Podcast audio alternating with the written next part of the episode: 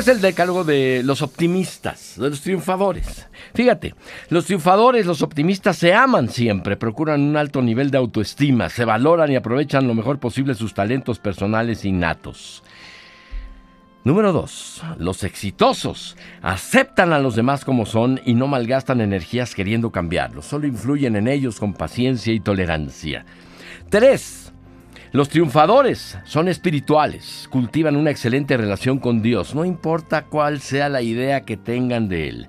Tienen en su fe una viva fuente de luz y de esperanza. Cuatro, los grandes disfrutan del aquí y el ahora. No viajan al pasado con el sentimiento de culpa ni el rencor, ni al futuro con angustia. Disfrutan con buen humor y con amor. Cinco, los ganadores ven oportunidades en las dificultades cuentan con la lección que nos ofrecen los errores y las calamidades y tienen habilidad para aprender de los fracasos. Número 6. Los exitosos son entusiastas siempre, dan la vida por sus sueños y están convencidos de que la confianza y el compromiso personal obran milagros. 7.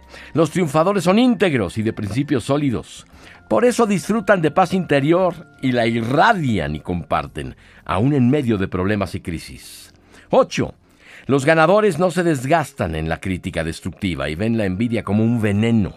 No son espectadores de las crisis, son protagonistas del cambio. Número 9. Los grandes cuidan sus relaciones interpersonales con esmero. Saben trabajar en equipo y son animosos sembradores de fe, de esperanza, de alegrías. Y número 10.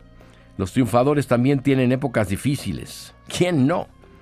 Pero nunca se rinden, nunca dejan que se aplasten por su peso, ya que saben que aún la noche más oscura tiene un claro amanecer y que por encima de las nubes más densas, allá, sigue brillando el sol.